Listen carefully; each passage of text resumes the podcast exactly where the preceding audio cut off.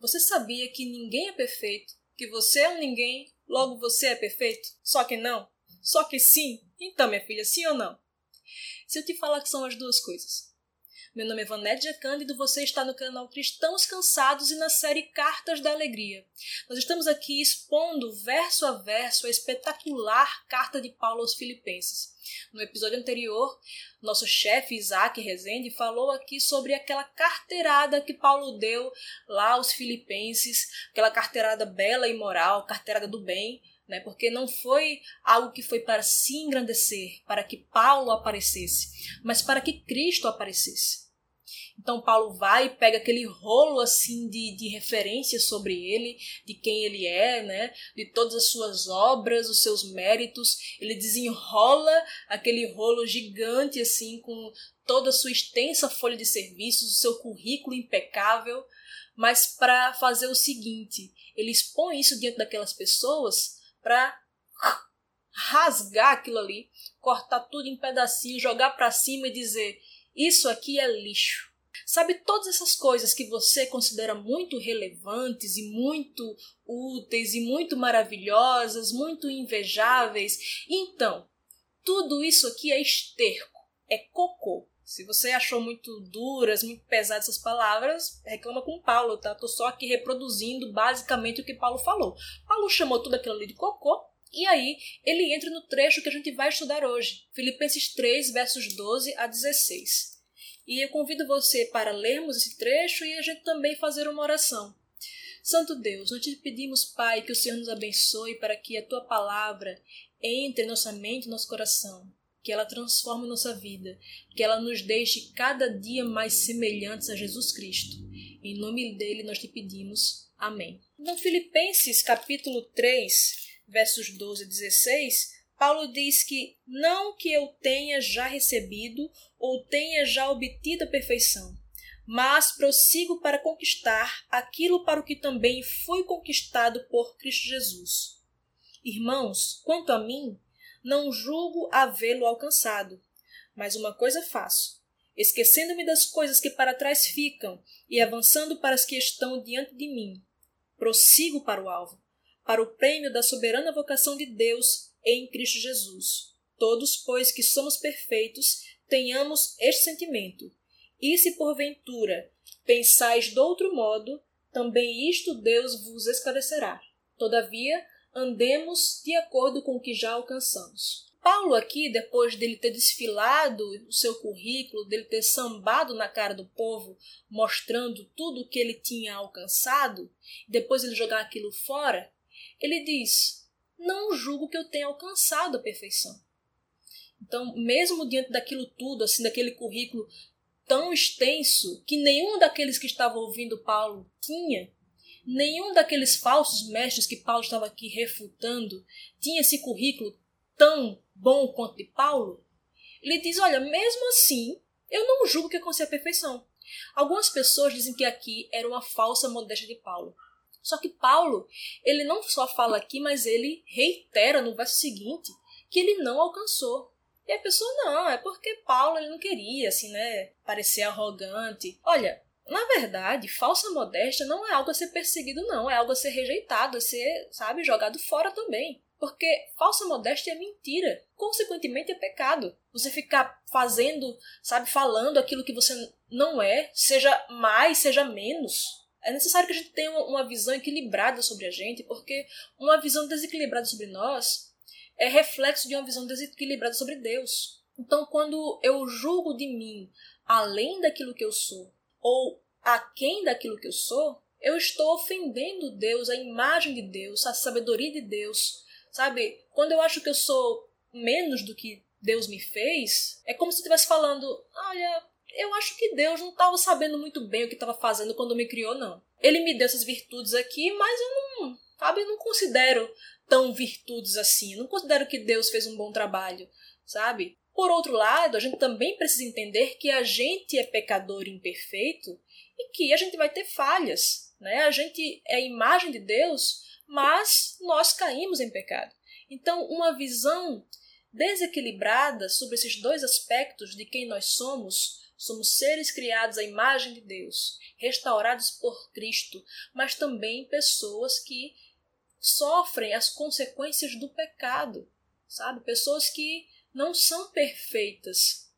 E aí Paulo vai dizer: não julgo que eu tenha recebido, né, o que tenha obtido a perfeição, mas prossigo para conquistar aquilo para o que também fui conquistado por Cristo Jesus. Paulo diz que ele não julgava ter conseguido aquilo, mas, veja que tem um mas aqui, um adversativo aqui. Sempre vai ter esse mas, sempre vai ter esse porém na vida do pecador salvo. Na vida do pecador que Cristo não alcançou, não vai ter esse mais, ou pelo menos não tem até ali esse mais. Mas na vida do salvo sempre vai ter. Como Martinho Lutero dizia, nós somos ao mesmo tempo justos e pecadores. Então, isso vai fazer com que nós tenhamos tensões em nossa vida. Ao mesmo tempo em que nós somos pessoas que não alcançamos a perfeição, tem esse mais. Nós éramos pessoas, como Paulo diz lá em Efésios 2:3, mortas. Nós éramos cadáveres mortos em nossos delitos e pecados. Até que tem essa adversativa. Então, essa adversativa aqui nos mostra que, apesar de nós não termos alcançado a perfeição, isso tem que gerar em nós uma insatisfação. E esse mais aqui sempre vai acontecer. Nós não somos salvos, tirados da sepultura da nossa inércia para permanecermos inertes, sem vida. Não, nós somos trazidos à vida para que nós corramos a carreira que nos está proposta. Quando nós éramos mortos, não corríamos, não fazíamos nada. Mas uma vez vivos, nós somos postos na carreira da fé. E nós corremos essa carreira da fé, significando que Cristo nos salvou. Paulo ele utiliza aqui uma metáfora do atletismo, né? E você vê que Paulo parecia ser alguém muito antenado na cultura do seu tempo, né? Paulo não era aquela pessoa que eu não ligo para esporte, sabe? Porque eu vou me preocupar com coisas mais importantes, sabe? Aquela pessoa de monóculo e que é muito teóloga e como ela é muito teóloga, ela não se importa com futebol, com nada disso. Paulo não tinha essas besteiras não. Paulo era uma pessoa que estava de olho na cultura e parece que ele apreciava muito esportes e principalmente o atletismo. Paulo utiliza várias metáforas do, do atletismo nas suas cartas. E aqui ele diz que nós somos como corredores, ele, ele é como um corredor nessa carreira. Ele faz aqui um, um trocadilho, sabe, um jogo de palavras, na verdade, quando ele diz que eu não julgo que tenha obtido perfeição, mas prossigo para conquistar aquilo para o que também foi conquistado. Então, eu não obtive, mas prossigo para obter aquilo para o qual também fui obtido. É mais ou menos assim que Paulo está falando. Porque, apesar de eu não ter obtido, Cristo me obteve. Então, como eu fui conquistado por Cristo Jesus, eu vou agora ser alguém que vai correr essa carreira. Eu sou agora alguém que não vai ficar parado. Paulo aqui é contra não só as ideias falsas de que nós somos perfeitos, sem pecados, mas também contra o quietismo, sabe? A satisfação com o nosso atual estado. Não, nós vamos sempre ter uma insatisfação santa. E essa insatisfação vai fazer essa adversativa na nossa vida, vai fazer com, com que a gente prossiga. Além dessa insatisfação, nós vamos ter uma progressão na vida cristã. Nós prossigamos para conquistar aquilo para o que também fomos conquistados por Cristo Jesus. E no verso 14, Paulo vai repetir essa ideia. Ele diz, verso 13: Irmãos, quanto a mim, não julgo havê-lo alcançado, mas uma coisa faço. Esquecendo-me das coisas que para trás ficam e avançando para as que diante de mim estão. Então, mais uma vez aqui, Paulo reconhece quem ele é, então ele sabe que ele não é perfeito, ele reconhece suas vulnerabilidades e isso é muito essencial na carreira cristã. Você reconhecer suas limitações. O atleta que não sabe dos seus limites, ele pode acabar não ganhando a prova ou até mesmo se matando. Então a gente precisa conhecer nossos limites, nossas vulnerabilidades, nossos pecados. Mas apesar disso, nós também precisamos conhecer o Deus que nos salvou. Isso vai fazer com que a gente prossiga, com que a gente esqueça das coisas que para trás ficaram. Então, a gente correr essa corrida envolve esquecimento. E o esquecimento não é apenas das coisas ruins que ficaram para trás, sabe? Das nossas tristezas, nossos pecados, nossos traumas. Isso também fica para trás. Mas aqui, especificamente nesse contexto, Paulo estava se referindo mais às suas obras maravilhosas, suas obras de justiça, como ele fala mais acima. Então, até mesmo isso tem que ser deixado de lado. Não só nossa podridão, nossos fantasmas do passado, mas também as coisas das quais nós costumamos nos orgulhar. Tudo isso fica para trás. Tudo isso já passou. Agora nós nos gloriamos em Cristo Jesus. Senão a gente não consegue correr essa carreira. E essa carreira aqui é não somente para aqueles que reconhecem suas vulnerabilidades, mas também para aqueles que avançam. Aqueles que, esquecendo das coisas que para trás ficam e avançando para as que estão diante de mim. Essa palavra aqui que Paulo utilizou para avançar é a palavra que eles utilizavam, é uma palavra bem gráfica no grego, sabe? É, é como ele, se ele estivesse realmente descrevendo o atleta que vai em busca ali do prêmio e quando ele está chegando na linha, sabe, na, no, no, final da corrida, ele se lança assim, sabe, com o peito na fita para ele poder ganhar a, a corrida.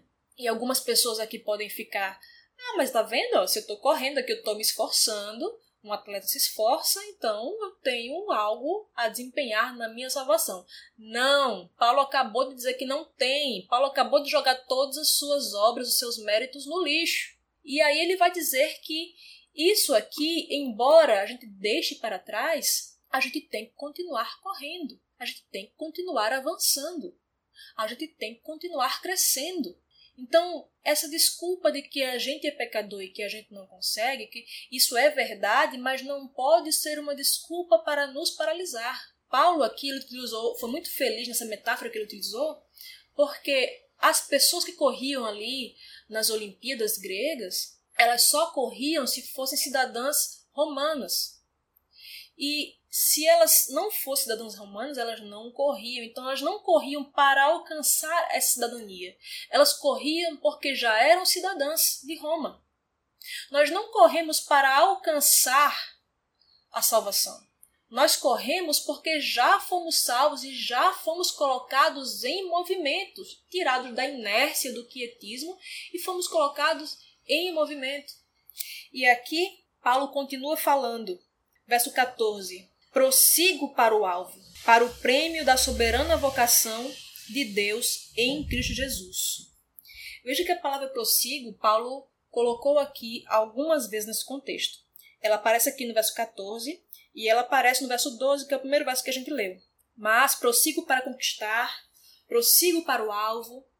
Só que ela também aparece na língua original grega mais acima nesse, nesse mesmo contexto ela aparece no verso 6 do capítulo 3. Quanto ao zelo perseguidor da igreja. Essa palavra aqui, perseguidor, é a mesma palavra para prossigo. Diocos, no grego, significa isso: perseguir algo. Então, com o mesmo zelo, com a mesma intensidade com a qual Paulo perseguia a igreja, Agora ele tem essa mesma intensidade no caminho oposto de perseguir o prêmio, o prêmio que está em Cristo Jesus. Então, antes ele perseguia aqueles que amavam a Cristo Jesus, que seguiam a Cristo Jesus, e agora ele é um perseguidor de um prêmio que está em Cristo Jesus. Então, essa carreira faz com que a gente seja caçadores, sabe? A gente vai caçar esse prêmio isso não é algo que a gente vai considerar de uma coisa à toa, não. A gente vai de fato correr essa carreira bem corrida. Isso aqui não é uma competição que a gente deixa os outros para trás. Não. É uma competição em que todo aquele que está em Cristo Jesus ganha. Mas ele precisa ter essa insatisfação, esse reconhecimento das suas vulnerabilidades, deixar de lado a arrogância, como também a falsa modéstia, que é um outro tipo de arrogância. Sabe? Eu já vi pessoas falando assim: "Ah, eu tô quase alcançando a perfeição, eu já passei 52 dias sem pecar". Eu já vi gente dizendo isso. E as pessoas aqui nesse tempo, que Paulo estava combatendo, elas falavam mais ou menos coisas assim, absurdas também, até meio hilárias. Como é que o senhor fala assim que passou 52 dias de pecar? Ela já pecou agora falando isso, que ela mentiu, né? Ela não, ela não, não tem como isso acontecer. Paulo mesmo, ele se considerava o pior dos pecadores. Mas essa pessoa não, ela, ela acha que ela é muito, sabe? Falta um pouquinho só. É igual o jovem rico, não tem? Lá em Mateus 19, quando ele chega lá para Jesus e diz: Bom mestre, que farei para herdar a vida eterna? E aí Jesus disse: Você quer entrar na vida? Guarde os mandamentos. Ele pergunta quais, Jesus cita alguns, e ele diz: Ah, isso aí, então, então, meu filho, isso aí eu faço desde que sou desse tamanho aqui, ó. E aí, o que é que me falta ainda? Sabe? Falta só uma coisinha. Ele tá insatisfeito, ele percebe que falta um algo, mas é, é uma coisinha. O que me falta ainda? Jesus vai e mostra para ele, então, o que é que te falta? Vai vendo tudo que tem, aos pobres, terás um tesouro no céu e você vai e me segue. O cara foi embora triste porque ele era muito rico, dono de muitas propriedades. O que faltava ainda, essa coisinha que ele achava que faltava, era na verdade tudo. Porque ele desonrava o primeiro e principal dos mandamentos, que era não terás outros deuses diante de mim. Ele tinha o Deus do dinheiro na vida dele, mas ele achava que faltava uma coisinha. Paulo, quando você vai lá para 1 Timóteo 1,15, ele diz: Dos pecadores eu sou o principal. Veja que diferença. Para um faltava uma coisinha, e para o outro, sabe, eu sou o principal dos pecadores. Isso me dá um tapa na cara, assim, porque Paulo tinha esse currículo todo e se julgava o principal dos pecadores. Então tem alguma coisa muito errada comigo quando eu não sou a principal pecadora que eu conheço. Quando eu não sou a maior pecadora que eu já vi. Porque eu me conheço mais do que você me conhece. Mais do que as pessoas que não gostam de mim me conhecem. Então eu sei muito mais podres meus do que elas sabem. Mas aí a gente acha, não, eu não sou tão pecadora assim, né? Eu não sou tão. Não, a gente é muito pecador, muito mais pecador do que a gente imagina. Mas a gente é muito mais amado e salvo do que a gente imagina. A salvação de Cristo é tão maravilhosa porque ela salva exatamente os pecadores mais asquerosos, dentre os quais eu, pelo menos, deveria considerar assim. Eu sou a principal. Paulo se considerava o principal dos pecadores. Mas aí a gente acha que a gente, né, tá, tá meio. tá melhorzinho para a situação da gente, né? A gente não tem nem esse currículo de Paulo, mas a gente acha que a gente tá melhor que Paulo. Paulo vai dizer: olha, essas coisas todas aqui eu deixei para trás, eu avanço para as que estão diante de mim, eu prossigo para o alvo, eu persigo o alvo, que é o prêmio da soberana vocação de Deus em Cristo Jesus. Paulo diz no verso 15: Todos, pois, então assim, é uma conclusão daquilo que ele estava falando antes. Todos, pois, que somos perfeitos, tenhamos esse sentimento. Então, olha, se ele tinha falado agora que ele não era perfeito, e depois ele disse, todos, pois que somos perfeitos, Paulo não só falou que ele era perfeito, ele repetiu isso, e agora ele disse, ele se inclui no rol dos perfeitos. Como é que pode isso? E ainda mais concluindo o que ele disse antes. Parece que ele está negando o que ele falou antes, né? Mas não. É exatamente assim. Se nós somos pessoas que estão nesse caminho, nessa carreira da fé, nós somos pessoas que vão ter esse sentimento o sentimento de que nós não somos perfeitos. Então, na verdade, todo aquele que é perfeito é aquele que reconhece sua imperfeição. É louco isso, né? É, é igual assim, sabe a pessoa quando ela tem certeza que ela é muito humilde? A humildade é muito escorregadia, muito fugidia, sabe? É aquela virtude que a gente perde no exato momento que a gente sabe que a encontrou. Então a gente já não é mais humilde. A mesma coisa com a perfeição. A gente deixa de ser perfeito quando a gente acha que é perfeito. Mas é possível nós sermos imperfeitos e perfeitos ao mesmo tempo, justos e pecadores. Porque nós vivemos numa divisão de eras. Cristo, quando veio aqui a esse mundo, nós, ele inaugurou uma nova era. Nada com coisa mística, não, tá? Ele inaugurou uma nova dispensação, uma nova era, de modo que a antiga dispensação ainda está presente, mas a nova já começou, então elas estão sobrepostas.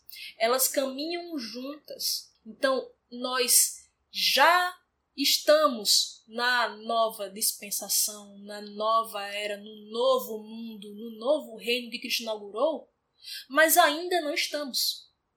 É a tensão que os teólogos chamam de a tensão entre o já e o ainda não.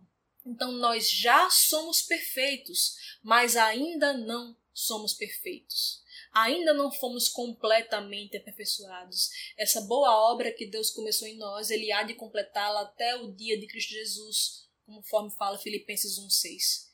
Então, nós tendo essa consciência dessa tensão entre o já e o ainda não, a gente consegue entender muita coisa na Bíblia.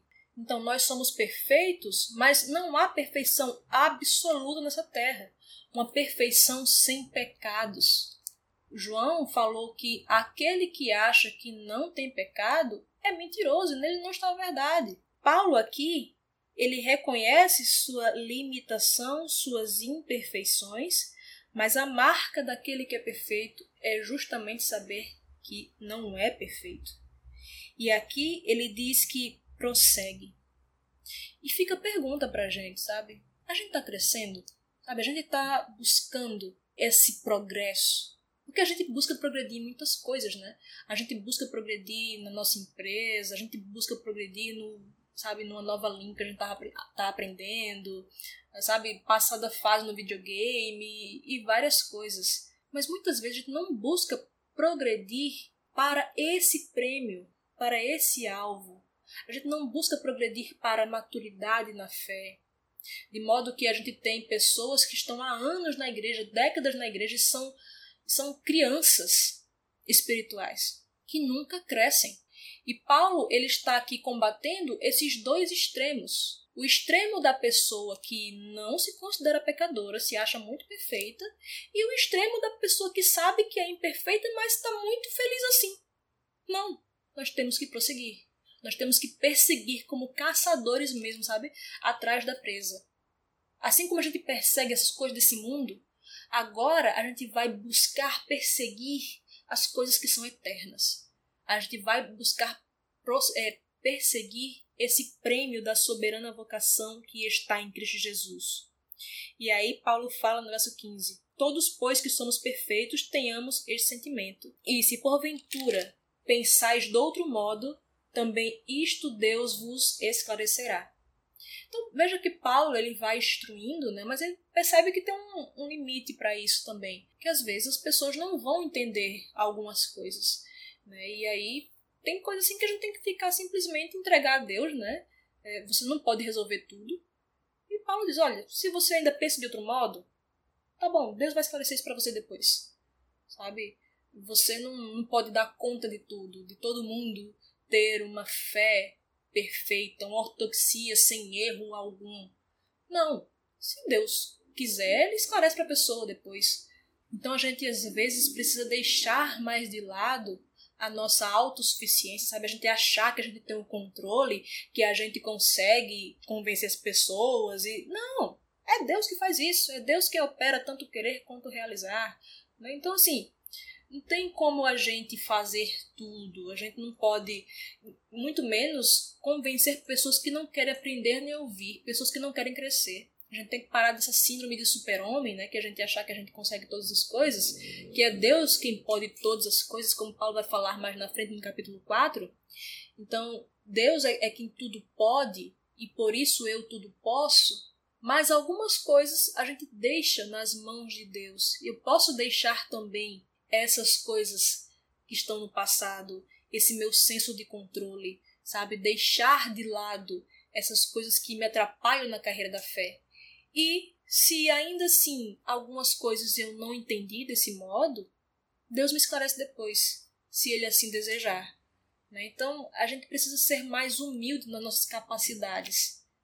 Não a gente esquecer aquilo que Deus nos deu como capacidades, mas considerar tudo isso, por mais sublime que seja, muito pequeno perto da sublimidade de Cristo. Se a gente não entender isso ainda, se você, se alguém não entendeu isso ainda que você conhece, deixa. A pessoa depois pode ser esclarecida por Deus, mas deixa de lado um pouco essa vontade de, sabe, de convencer todo mundo a todo custo.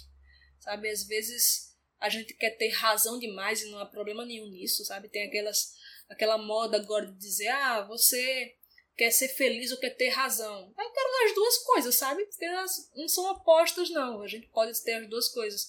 A questão é que a gente, mesmo quando a gente tem razão, A gente tem que ser manso, a gente tem que ser humilde, a gente tem que deixar as coisas nas mãos de Deus. E é muito mais difícil ser manso quando a gente tem razão. Porque a gente quer atropelar todo mundo, passar por cima de todo mundo, e nos falta essa humildade de dizer assim: olha, não, Deus, se Ele quiser, Ele esclarece a gente com relação a isso. Ele esclarece você com relação a isso. Não sou eu que. Não cabe a mim convencer. Né? E Paulo tinha essa noção. E aí, ele encerra aqui esse trecho no verso 16. Todavia, andemos de acordo com o que já alcançamos. É necessário que não apenas a gente busque prosseguir, mas a gente andar em conformidade com aquilo que a gente já alcançou a gente reconhecer que não há perfeição absoluta nessa terra, mas há progresso. Há uma carreira a ser corrida. Há um alvo a ser atingido. E todo aquele que está em Cristo Jesus foi alcançado por Cristo para alcançar isso. Então não tem por que a gente parar. Não tem por que a gente estacionar. Não tem por que a gente não amadurecer sabe? A gente não tem desculpa alguma para isso. A gente tem, pelo contrário, a gente tem várias coisas que a gente deixou para trás e que a gente tem que deixar cada dia mais para trás, cada dia mais distantes. Quando a gente não deixa essas coisas para trás, a gente vai carregando esse fardo tanto dos nossos pecados quanto dos nossos supostos méritos a gente não corre bem a carreira, a gente não chega até o final. Você não está competindo aqui com os outros. Você está competindo aqui contra você mesmo. Não é que você tem que chegar em primeiro antes de todo mundo. Não, porque quem chegou em primeiro em lugar foi Cristo. E se eu estou em Cristo, eu chego em primeiro junto com todos vocês. Não é um prêmio que só é para uma pessoa que chegou em primeiro lugar. É sim. E essa pessoa é Cristo. E aí todos os que estão nele são premiados com ele. Mas a gente tem que continuar correndo, tem que continuar avançando, porque senão isso significa que a gente não foi alcançado. Isso significa que talvez a gente até tenha sido alcançado, mas está deixando de lado essa coisa tão maravilhosa para a qual Cristo nos alcançou. Então, mais uma vez, você está crescendo? Você sabe que não é perfeito, mas você vai buscando, caminhando, correndo, sabe? Às vezes se arrastando, ou às vezes com mais pique, não importa. Mas você está prosseguindo. Cada um no seu ritmo, cada um no seu tempo, mas você está avançando. É isso que importa aqui no fim das contas. Não é quanto você corre, sabe? Sabe rock balboa? Não é quanto você bate, mas é quanto você consegue, quanto você consegue aguentar sem cair. Sabe? Não é quanto você corre assim em tempo, sabe, em metros por segundo. Não, é quanto você persiste correndo. Sabe a fábula da do coelho e da tartaruga? O coelho achando, né, que ele era muito bom, então ele correu lá na frente, a tartaruga ficou lá atrás ele parou para dar uma descansada, tirar uma soneca, e a tartaruga vai devagar e sempre e passa do coelho. Se a gente para para descansar, mesmo as coisas que ficaram para trás, elas nos alcançam. Então, a gente não para para descansar na carreira da fé. A gente descansa em Cristo. A gente descansa sabendo que Cristo correu na nossa frente, Cristo abriu o caminho, e se nós estamos nele, nós estamos já com a salvação, com o prêmio garantido. E a gente prossegue correndo. A gente não corre para alcançar a salvação, mas uma vez que Cristo nos salvou, a gente é posto em movimento, a gente é posto em progresso. Que a gente possa, sabe, todos os dias pedir para Deus sondar nosso coração e nos mostrar naquilo que a gente precisa progredir. Que a gente tenha muito medo, sabe? Muito medo de estacionar. Que a gente tenha muito medo de ficar como a gente era antes, sabe? Pense como você era cinco anos atrás, dez anos atrás, se você já era crente. Há coisas que você venceu, há pecados que você lutou e venceu, e há outros pecados que você está vencendo agora. Mas houve progresso? Continue progredindo. Continue avançando. A carta aos Filipenses nos anima a continuarmos essa carreira. continuarmos não achando demais sobre nós, nem achando de menos sobre nós. Nem achando que nós já somos perfeitos, que nós já, já corremos muito bem e que a gente não precisa se preocupar. Sabe? Apesar da nossa salvação estar garantida nas mãos de Cristo, a gente não pode, de forma nenhuma, parar. A gente não pode de forma nenhuma olhar para trás. A gente não pode de forma nenhuma desdenhar a salvação com a nossa inércia. Que Deus nos abençoe, que Ele nos ajude a crescer cada dia, a prosseguir, a perseguir, a caçar esse prêmio que Cristo conquistou para nós, porque nós amamos Jesus, porque nós queremos ver Jesus, a gente corre desimpedidamente essa carreira, deixando as coisas que para trás ficam. Tanto nossas boas obras quanto as más obras, todas elas são lixo, todas elas foram deixadas de lado para que nós possamos estar um dia, finalmente, já em gozo da plena perfeição em Cristo Jesus, com Cristo face a face diante de nós. Que Deus abençoe.